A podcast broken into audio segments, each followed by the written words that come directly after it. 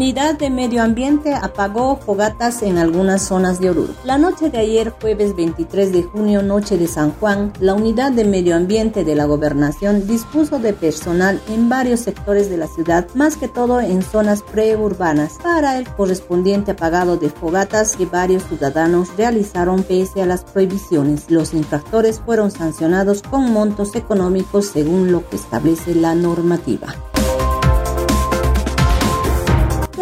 Oruro realizó operativos sorpresas. Tras un operativo sorpresa de Senasac en distintas trancas de ingreso a la ciudad de Oruro, se logró decomisar 227 litros de cerveza en lata, 300 kilogramos de harina, 31.7 litros de cerveza en botella y 15 kilogramos de mortadela sin registro sanitario y sin permiso de importación. Estos productos fueron puestos a disposición de las autoridades para su posterior eliminación.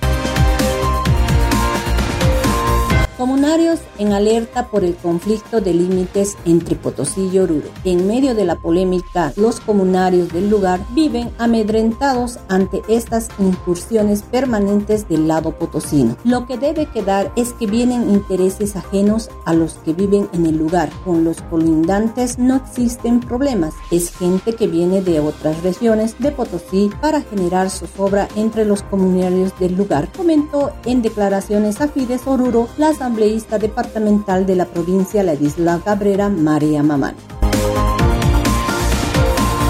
YPFB Oruro garantizará venta de garrafas de gas en la ciudad. El jefe del distrito comercial de YPFB de Oruro, ingeniero Wilber Chura, informó que el incremento es muy elevado con el consumo de más de 10.000 garrafas diario a comparación de 8.000 garrafas en días normales en todo el departamento. Las filas largas en la planta de YPFB de Oruro es a causa de este incremento y no obedecen a ningún desabastecimiento aclaró el jefe del distrito comercial de YPFB.